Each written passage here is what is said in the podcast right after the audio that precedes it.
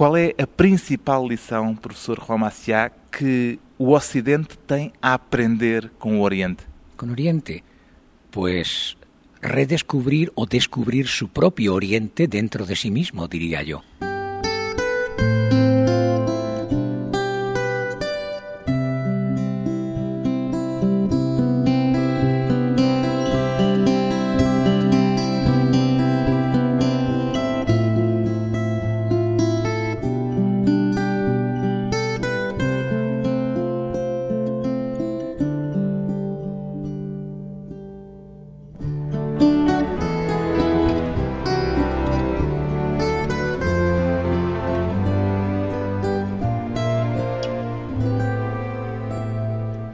Maciá, 61 anos, padre jesuíta e professor de filosofia, tem um pé na Europa, o outro no Japão. Sente-se de alguma forma dividido, professor Juan Maciá, entre o Oriente Sí, e o Ocidente? Occidente. Me alegro que diga dividido, porque precisamente lo que se vive es un problema de identidad ¿eh? cuando uno intenta meterse en una cultura a fondo. No como un turista que va de paso, ¿verdad? sino meterse a fondo, entonces no es uno ni de allí ni de aquí. E é que- assim que se sente? Sente-se nem dali, nem daqui, neste Yo me momento? siento así cada vez más, por eso es muy difícil escribir un libro sobre Japón o responder a una entrevista como la suya. Cada vez más difícil, cuanto más tiempo pasa. E sente-se cada vez mais dividido? Más que dividido, yo diría, siento cada vez más el reto de proseguir o de continuar rehaciendo mi propia identidad. Como é que a sua identidade se define no meio dessa divisão que a sua vida foi gerando entre uma vivência em Espanha e a outra, ou a mesma, em Tóquio, no Japão? Pues yo, tanto como español, como creyente, cristiano, o como dedicado a la filosofía, me estoy buscando a mí mismo, encontrándome y perdiéndome cada vez más. Há pelo menos um aspecto em que não tem dificuldade de, de adaptação: o ruído. Bueno, yo he dicho alguna vez que Tokio y Madrid son las dos ciudades más ruidosas del mundo. Ahora, ese ruido en Japón significa que también Japón está olvidando mucho de su alma oriental. Tendrá que redescubrir aquella tradición de silencio y de pausa y de tranquilidad, porque si ustedes van a Japón lo que van a encontrar es estrés. É Pero si possível. van a, Kioto, a un jardín japonés, Ahí há zen, silêncio. Entonces encontrarán esa otra cara. É possível, mesmo assim, atingir um estado de contemplação mergulhado num cotidiano tão barulhento como o de Tóquio? Es tan difícil allí como aquí, pero es difícil eso también en un convento de clausura, porque lo que obstaculiza la contemplación es el ruido que llevamos dentro de nosotros mismos. Ese es el más difícil de quitar de todos. Como é que esse ruído se cala? Los orientales me dicen que aprenda a respirar. Yo todavía estoy en proceso de aprenderlo. Habría que respirar mucho más, hablar menos y respirar más. Pelo menos no aspecto do ruído, o Japão, ou pelo menos Tóquio, não corresponde àquela caricatura ocidental da quietude do Oriente. Ainda há essa quietude oriental? Sí, yo no diría que Oriente es ruido y aquí silencio, o al revés, ¿no? Por ejemplo, fíjese el último cuarto de hora del año, las 12 menos cuarto del 31 de diciembre. A menos cuarto ha terminado el programa más ruidoso de los 40 cantos principales. Llega al menos cuarto, cambia el ambiente y todas las emisoras están retransmitiendo fotos de los templos, una música tranquila y no son lo mismo los primeros 15 minutos del año que los 15 anteriores. Entramos en otro tiempo. Yo creo que Japón tiene una capacidad de conjugar, de unir o de integrar cosas que a nosotros nos parecen muy opuestas. Por eso yo no definiría a Japón ni como el ruido ni como el silencio, sino entre el ruido y el silencio. E o Ocidente, como é que o definiria? Pues francamente no lo sé. Me gustaría que por lo menos estuviésemos entre el ruido y el silencio, que por lo menos tuviésemos esta percepción del problema. Pero quizás estamos sumergidos en el ruido y no echamos de menos la necesidad del silencio. No sé, no me atrevo a hablar con mucha seguridad. Eu pergunto-lhe isto porque há uma caricatura habitual do que é o Ocidente e do que é o Oriente, Sí. essa caricatura ainda Sí. tem algo de real? No, esas caricaturas, lo mismo cuando se habla de Oriente y Occidente, que cuando se habla de varón y mujer, o cuando se habla de unos países y otro, creo que hay que desmontarlas. Son estereotipos. O Oriente da espiritualidade, o Ocidente materialista. Eh, hay mucho materialismo también en Oriente y hay una tradición de espiritualidad en Occidente, pero tenemos que redescubrirla. O Ocidente do individualismo, o Oriente da aniquilação do eu. Eso se dice también mucho, pero ni esa aniquilación del yo es un nihilismo, ni nuestro individualismo en el mejor sentido de la palabra está ausente de allí. Un japonés como el teatro del famoso Chikamatsu, el teatro clásico, dice, por ejemplo, que ni el samurái por ser samurái es noble, ni el del pueblo por ser del pueblo es vil, que la auténtica nobleza está en el corazón. Y entonces está usando la palabra corazón o la palabra pecho para referirse a lo que los filósofos occidentales con palabras más difíciles llaman la persona, el sujeto, el individuo, etc. Es decir, que lo que se dice que no hay allí en Oriente lo hay, pero hay que encontrarlo y hay que pasar para eso la barrera del lenguaje. Uma frase deste seu livro, A Sabedoria do Oriente, chama-se o livro, do sofrimento à felicidade. Há uma frase em que escreve que se o Ocidente pensa falando, o Oriente pensa respirando. Respirando. É essa a grande diferença? A mí esto me en esa tradición la hay. Por ejemplo, el pensador de Rodin es una imagen muy tensa, de ponerse tenso para pensar. El bodhisattva meditativo, como este que tenemos aquí en la portada del libro, en vez de estar tenso, está distendido, Relajado. relajado, pero relajado no dormido. También en Occidente se relaja muchísimo, por ejemplo, como dicen, eh, no sé cómo dicen en portugués, surfing, eh, Surfing. el patinaje sobre el mar, no, no sé si- O surfing, o surf. bueno, el que practica surfing, si se relaja demasiado, cae al agua. Pero si se pone tenso, también se cae. Hay que estar tenso pero sin tensión. Quiero decir, en el zen, en la meditación, hay esfuerzo. Está distendido, relajado en el sentido de distendido, pero no dormido. É uma cultura da respiração ao invés da cultura da palavra que será Sí. a ocidental. Mire usted, yo soy español, los españoles tenemos el defecto de hablar muy deprisa, sin hacer pausas. En Japón la pausa es muy importante. La pausa de silencio entre palabra y palabra, la pausa de los huecos en la arquitectura, la pausa de la contemplación, el pararse, el detenerse. A mí en esto pues me han hecho caer en la cuenta de lo que yo tenía de falta, de pausa. Fizeram-lhe notar essa falta de pausa? O en mi primer año de japonés, cuando yo presumía de hacer una frase larga y se la digo a mi profesor de japonés y me reprendió mucho, me dijo, te perderá la facilidad de palabra, debías contar esto haciendo pausas, parándote, dando margen para que el que te escucha, el interlocutor, asienta. El asentimiento en Japón es muy importante. Y con ese asentimiento el interlocutor te anima a seguir hablando. Y yo que estaba tan satisfecho de haber compuesto una frase larga, vi que mi profesor me reñía y yo con mi cabeza occidental, decía, "¿Pero ¿dónde está la equivocación gramatical? No, gramaticalmente es perfecta, pero un japonés no lo diría así. Cortaría la frase, esperaría a que yo le siga preguntando. O sea, lo que yo no estoy haciendo ahora con usted. Parece que le estoy entrevistando ya a usted en vez de usted a mí. Como é que se diz pausa em japonês? Una manera de decirlo, hay un carácter que tiene una lectura que es ma o también aida, que es el equivalente de la preposición entre, no sé si en portugués también entre. Entre también Bueno, pues si la sustantivamos, a veces los filósofos en alemán dicen das Zwischen, ¿eh? el entre. ¿eh? El carácter ese es una puerta. Bajo la puerta se pinta el sol y eso significa umbral. El umbral es lo que hay entre el fuera y el dentro. Ese carácter tiene cantidad de expresiones idiomáticas. Por ejemplo, llegar a tiempo es acoplarse con el ma. Una persona que dice algo que no viene a cuento, algo, una tontería, pues es un manuque, uno que está fuera de lugar. Entonces, el ma es un- tiene un sentido espacial, tiene también un sentido temporal, tiene un sentido artístico. No encuentro otra palabra más que pausa, pero también se podría traducir como intervalo, margen, hueco, espacio de tiempo, silencio. Se ha llegado a llamar a Japón, en un libro que fue un bestseller hace ya bastantes años, La cultura de la pausa. Ahora, los japoneses actuales No tienen esa pausa en Tokio.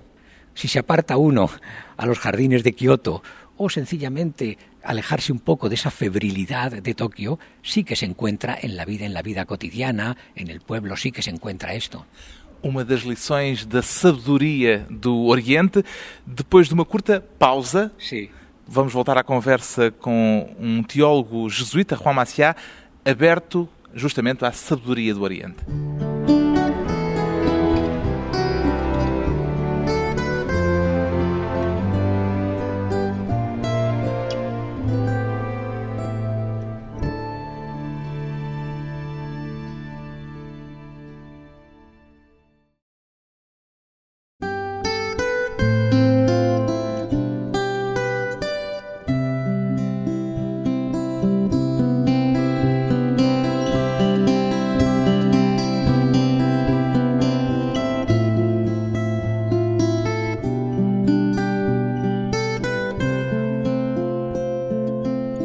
De regresso à conversa com o padre jesuíta e professor de filosofia Juan Maciá, que afinidade existe, professor Juan Maciá, entre a sua atividade académica e a sua vida religiosa? no solamente entre estas dos, sino en otros campos, yo lo percibo siempre como puente, como estar en la frontera, como estar en un puente, entre dos vistas. Así me percibo yo. Nunca é de lado nenhum, nem de coisa nenhuma. Yo he aprendido de San Ignacio de Loyola, fundador de los jesuitas, como usted bien sabe, esta vocación de estar en una frontera. Y estar en la frontera significa estar entre ateísmo y creencia, entre secularidad y religiosidad, entre Oriente y Occidente. Así percibo yo mi vocación de jesuita. Também se sente entre o ateísmo e a crença? Sí, como decía muy bien Unamuno, hasta el creyente más creyente lleva la duda dentro de sí y hasta el increyente más increyente lleva dentro de sí un quizás, Um talvez. un De- tal vez, de- exactamente. essa dúvida é permanente e persistente? Eh, Si de alguna manera no coexistiera con la fe, la fe no sería fe. Una fe sin dudas probablemente no es fe. O que é que descobriu primeiro? A sua vocação religiosa ou a vocação pedagógica? Bueno, a lo pedagógico siempre he tenido una inclinación desde pequeño, pero no trazaría yo así una línea especialmente porque yo estoy dedicado a la enseñanza, pero como jesuita no es solo la enseñanza, es el trabajo pues pastoral en la iglesia, en otros campos, es el escribir. Ahora, me alegro que diga usted pedagógico porque si entendemos lo pedagógico, la educación, como un estar precisamente en lo que yo llamaría como un ascensor entre distintos mundos. Si lo comparamos con un edificio, yo no pongo en un piso la pedagogía, en otro piso la religión, en otro piso la teología. No, no, no. Yo donde estoy es en el ascensor, subiendo y bajando. Esto es la educación y esto es la pedagogía. No encerrarse en un piso, sino estar en el ascensor subiendo y bajando entre todos los pisos para fomentar comunicación, diálogo, encuentro y en una situación como la actual de tantísimos desencuentros creo que hace mucha falta. O que para Oriente? La ocasión, la oportunidad. Eh, la primera vez que escuché hablar sobre Japón fue al padre Pedro Arrupe, que aquel libro que él escribió, él vivió la bomba atómica. Después, como sabe, él fue luego el superior general de los jesuitas. Yo escuché su conversación justo el primer año, recién entrado yo en la compañía de Jesús. Y después, unos años después, vino un japonés jesuita a estudiar con nosotros y enseñándole español, pues tuve ocasión de, de- de sentir la atracción por Japón. Y después de haber ido allí, pues yo le agradezco ahora hoy a Japón el que ni mi manera de vivir la filosofía ni mi manera de vivir la fe serían lo que son si no es gracias a Japón. Foi com espírito missionário? Eh, Vamos a ver, yo es que no sé lo que usted entiende con espíritu de misión. Porque intenção prosélita? Es que no, ah, entonces tengo que decirle que no, porque ya en la época en que yo fui a Japón es la época del Concilio Vaticano II, del encuentro con las otras religiones, y yo he hablado muchas veces de lo que yo llamo la otra misión. Yo colaboro en Japón con budistas, con personas de otras religiones, y entendemos que es una necesidad urgente de hoy no el que yo convierta al budista al cristianismo, sino que el budista y yo juntos ¿eh? invitemos, no imponiendo, sino proponiendo, al mundo no religioso, secular, a acercarse a la religiosidad. Esto es lo que yo llamo la otra misión. Estamos no domínio da interreligiosidade. Exactamente, interreligioso e intercultural. Y esto es justamente lo opuesto de lo que los asesores de Bush dicen cuando hablan de... en- eh, de Bush. el- el- el choque de las civilizaciones. Precisamente porque queremos y debemos evitar el choque de las civilizaciones, fomentamos el encuentro de las culturas, el encuentro con lo diferente, que es lo que se ha echado de menos en la guerra del Golfo, en Irak, en Afganistán. E parece-lhe que corremos hoje o risco desse choque de civilizações? Bueno, para que ese riesgo no desemboque en choque, tenemos que evitar el fundamentalismo que se encierra en absolutizar dogmáticamente la propia opinión, la propia cultura, la propia religión. Entonces eso supone salir al encuentro de lo otro, de lo diferente, despojarse de sí mismo, seguir buscando. Pero claro, si concebimos la identidad como algo ya hecho y después vamos a dialogar, entonces no hay diálogo. Hay que arriesgarse, diríamos con una imagen muy gráfica, desnudarse por completo ¿eh? y ese encuentro con lo otro, con lo diferente, nos deshace y nos rehace y vamos construyendo una nueva identidad. O que é que fica da identidade primeira, da identidade original? Es que ¿dónde está esa identidad original? Las identidades no están acabadas. El error que teníamos era creer que estaba acabada. Si yo voy a Japón creyendo que yo ya tengo a Cristo y que voy a transmitirlo, al llegar allí me encuentro que descubro dos cosas. Primero, que el Cristo que yo creí que no estaba allí ya estaba antes de que yo llegue. Y que el Cristo que yo tenía, eh, lo tenía de una manera a veces equivocada. Y tengo que depurar las imágenes que tenía sobre él o que me habían inculcado sobre él. Ou seja, a ideia de converter alguém não faz sentido na sua cabeça? Si significa convertir al otro a mí, no tiene sentido. Lo que hace falta es que tanto el otro como yo nos convirtamos a lo otro con mayúscula. Yo no voy a convertir al otro a mi iglesia, sino el otro y yo juntos vamos a convertirnos a la auténtica religiosidad que probablemente yo todavía no la he alcanzado. Dúvida outra vez. Pero en el mejor sentido de la palabra. O que é que em si se alterou da experiência que foi ter no Japão há mais de 30 anos? Bueno, eh, me cuesta decirlo en una sola palabra. Yo creo que mi manera de pensar, mi manera de hablar, mi manera de vivir la fe o de hacer teología, pues son distintas. Me cuesta trabajo decir en qué, porque siguen cambiando, ¿verdad? Pero es, es difícil realmente decir en una sola palabra. Quizás precisamente el renunciar a decir las cosas en una sola palabra es algo de lo que más ha cambiado. Provavelmente é o traço japonês do silêncio Pues sí. Versus o traço europeu, muito espanhol, da palavra. Exactamente. Y ser cada vez menos dogmático, menos absolutista, estar más abierto a seguir cambiando. Alguma vez sentiu que não conseguia, não era capaz de mudar tanto Bueno. como desejava? No alguna vez, pero esto nos ocurre todos los días, porque cuando uno se mete a fondo en una cultura hay como una dualidad, una ambigüedad de seducción o encanto y de rechazo. Pero esto ocurre a veces entre los mejores amigos o incluso en una relación de pareja, ocurre también entre cultura y cultura. Y entonces uno oscila entre momentos de seducción, de sentirse enormemente atraído hasta tal punto de identificarse demasiado, lo cual es una dependencia y no es bueno, momentos de rechazo, y hay que superar estos dos momentos para ir creando una nueva identidad. Já viveu também esses momentos de rechaço, esses momentos de rejeição? Sí, sí, esas subidas y bajadas. Yo lo compararía, mire usted, de, yo no soy bilingüe de nacimiento. Si mi padre y mi madre hubiesen sido un japonés y una española, yo desde pequeño hablaría las dos lenguas, ¿verdad? Pero las habría aprendido las dos con mi cerebro derecho. Yo he aprendido japonés después con mi cerebro izquierdo. Poco a poco uno se va acercando, sin llegar a ser bilingüe, se va acercando uno un poco más a lo que podríamos llamar el bilingüismo cultural. Entonces, en la medida en que se acerca uno a eso, se va uno acercando a una integración, pero yo no querría presumir de que esa integración está hecha y dentro de otros 30 años seguirá estando sin hacer. O que é que no Japão lhe falta do que é a Europa? Pues eh, yo la verdad es que ¿a qué Japón nos referimos? Porque sobre Japón, Japón, es que como concretamente. sobre Japón todo lo que se diga, lo contrario también es verdad, porque hay muchos japoneses. Yo he estado 10 años viviendo en una residencia de estudiantes, y era el director, y conviviendo con ellos. Mis estudiantes conocían los mismos 40 principales eh, de los discos, llaman así, de los discos. O programa de el programa, discos, o top lo mismo, música exactamente igual. en España. Vestían como los estudiantes aquí. La primera impresión es completamente occidentalizados.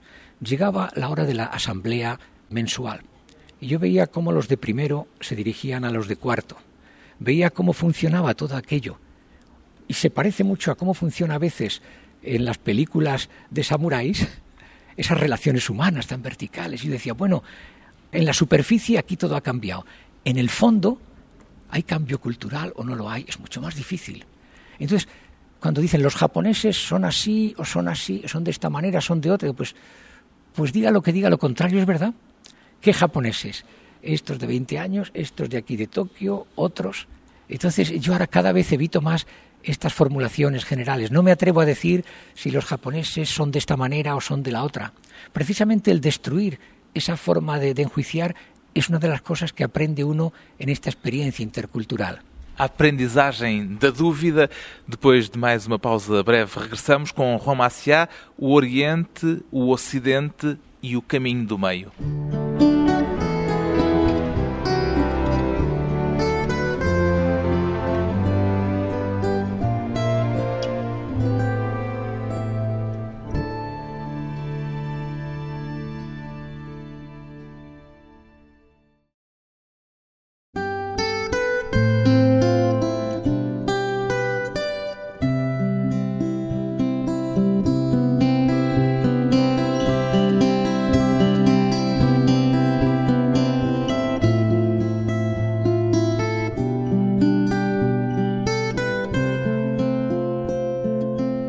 Convidado hoje para a conversa pessoal e transmissível um teólogo católico, Juan Maciá, marcado pela espiritualidade do Oriente, já integrou a cultura da pausa, professor Juan Maciá? No presumiría yo de haberla integrado. Ainda mantém Queda mucho camino por recorrer, pero este es precisamente el tema de la teología. ¿eh? Continua conversión, continuo camino. No estamos en lo alto de la montaña, en lo absoluto, ni desistimos de subir. Estamos caminando, pero a la meta nunca se acaba de llegar. Isso faz-me lembrar uma definição que ouvi há uns anos, uh, Raymond Panicar. Ele dizia-me que podia definir com exatidão o que é a verdade. A verdade é aquilo que se busca. O que se encontra não será, talvez, mas a verdade é seguramente aquilo que se busca. Sim. É uma expressão, é uma definição estaría de válida. Y cuando yo busco la verdad, yo soy buscado por ella. Lo estoy procurando y creo que me equivoco muchas veces en lograrla. Qual foi a primeira grande lição que se lembra de ter recebido no Japão há 35 anos, ou mais de 35 anos, quando lá chegou pela primeira vez? Estaba yo en mi primer año de aprendizaje de japonés. Eran los días en que estaba reciente el final del Concilio Vaticano II.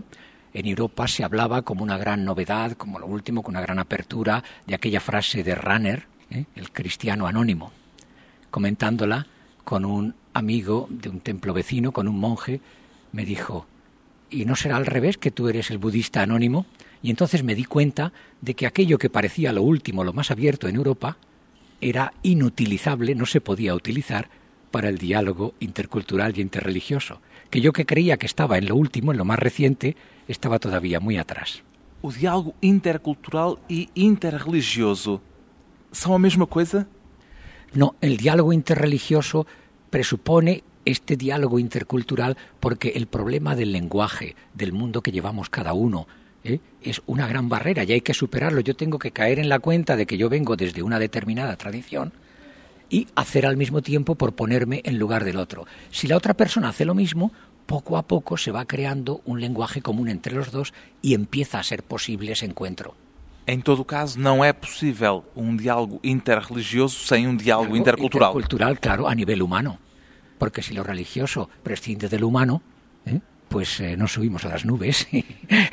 Pero esto en todos los terrenos, claro. Quando lhe perguntei pela lição que a primeira lição que recebeu no Japão era a recordar-me de uma história que conta no seu livro quando fala da lição que lhe foi dada por um monge budista Ah, num también, jardim. sí, sí. Eh, Y además es este mismo que he mencionado yo antes, cuando me decía, me preguntaba un día en qué nos parecemos, y yo tratando de dar unas respuestas muy difíciles, y me dice, es más fácil. Ustedes hablan eh, de caridad, ¿no? de amor, eh, en griego agape, dice, y nosotros hablamos de jiji, que significa benevolencia, misericordia, dice, pero probablemente ni ustedes practican la caridad ni nosotros la benevolencia, y en esto es en lo que más nos parecemos, así que que, que su Cristo y mi Buda nos amparen. Claro, me dejó sin, sin poder contestarle. na incapacidade de cumprir aquilo a- que. aquello que pensamos. Estas lecciones es muy típico de estos monjes budistas. Con tan pocas palabras le hacen uno caer en la cuenta de que estamos montando todo un tinglao muy difícil de muchas teologías, de muchas especulaciones y estamos fallando probablemente en lo principal. A outra grande lição, aquela de ouvir o som do silêncio. Ah, Esta que cuento de cuando iba por el parque que me decía cierra los ojos a ver cuántos cantos de pájaros oyes o cuánto hueles, ¿no? Y se Conseguiu chegar a tiempo. ouvir Sí, sí. 12 cantos diferentes de pássaros. Sí, yo identificaba dos o tres y él me dijo, necesitas mucho más tiempo para identificarlos todos. Y yo le dije, chegou a identificar mais do que dois ou três. pero él me dijo, pero tardarás muchísimos más años en llegar a escuchar el silencio. Es decir, está desmontando nuestra lógica, nuestra manera de pensar, y esto lo necesita mucho la teología, que tiene ese exceso de especulación y de racionalidad arrastrado desde tanto tiempo. Como é que no Japão é recebida a sua mensagem cristã? Con muchísimo respeto y con muchísima libertad. Yo nunca me he sentido acomplejado ni como religioso ni como sacerdote. Me he sentido incluso más libre en Japón que en mi propio país, en España. Porquê? De que forma? Pues en Japón no hay anticlericalismo porque tampoco ha habido clericalismo antes. En España, al cabo del tiempo, uno vuelve y unos son conservadores, otros son progresistas, se ponen etiquetas. En Japón yo colaboro con personas que no son creyentes, con personas de otras religiones, estoy en comités de bioética en que hay personas de una tendencia o de otra, y con todo respeto pues escucha la, opinión de un cristiano, la opinión de un budista, la opinión de un no creyente, y yo encuentro mucho respeto, mucha tolerancia. En el caso concreto de mi país, en España, yo creo que es una lección que hay que aprender mucho, la tolerancia. Nosotros eh, arrastramos una historia de mucha intolerancia, de mucho dogmatismo, de mucha inquisición. Entonces, el que Japón nos libere de esto, yo creo que podemos aprender y debemos aprender tolerancia. Já se sente um pouco budista também. Un poco no, un mucho. Yo creo que cuando un budista y un cristiano se encuentran de verdad, de ese encuentro el budista sale más y menos budista que antes y el cristiano más y menos cristiano que antes, pero en el mejor sentido de la palabra. Es decir, redescubre más su cristianismo, pero al mismo tiempo descubre más cuánto lo tiene que depurar. No seu livro, dá-nos a conhecer o taoísmo, o confucionismo, de una o manera muy shintoísmo. general, como habrá visto usted, si lo ha leído, es una, eh, yo me he asomado desde esa, como dicen en portugués, la janela, ¿no? la ventana, desde esa ventana de, de lo japonés, que es lo que yo conozco más, me he asomado un poco al mundo de Oriente, pero Oriente es un amplísimo. mundo enorme. Desde la India hasta Corea, pasando por Japón, China. Eh, aquí en, en Occidente englobamos todo Oriente como si fuese una sola cosa. Eh, bueno, Occidente tampoco. Portugal no es Dinamarca, Andalucía no es el Reino Unido. A Coreia não é o Japão. Sí, es lo mismo eh, con Oriente, sí. Isto era para lhe perguntar qual lhe parece mais vivo, mais intenso hoje. Confúcio, Lao Tse, Bueno, yo estoy muy influido por un profesor japonés, el profesor Tamaki, ya fallecido, que solía decir que él encontraba en Confucio, en Buda, en Sócrates y en Jesús de Nazaret algo muy profundo en común. Los cuatro fueron tenidos por ateos.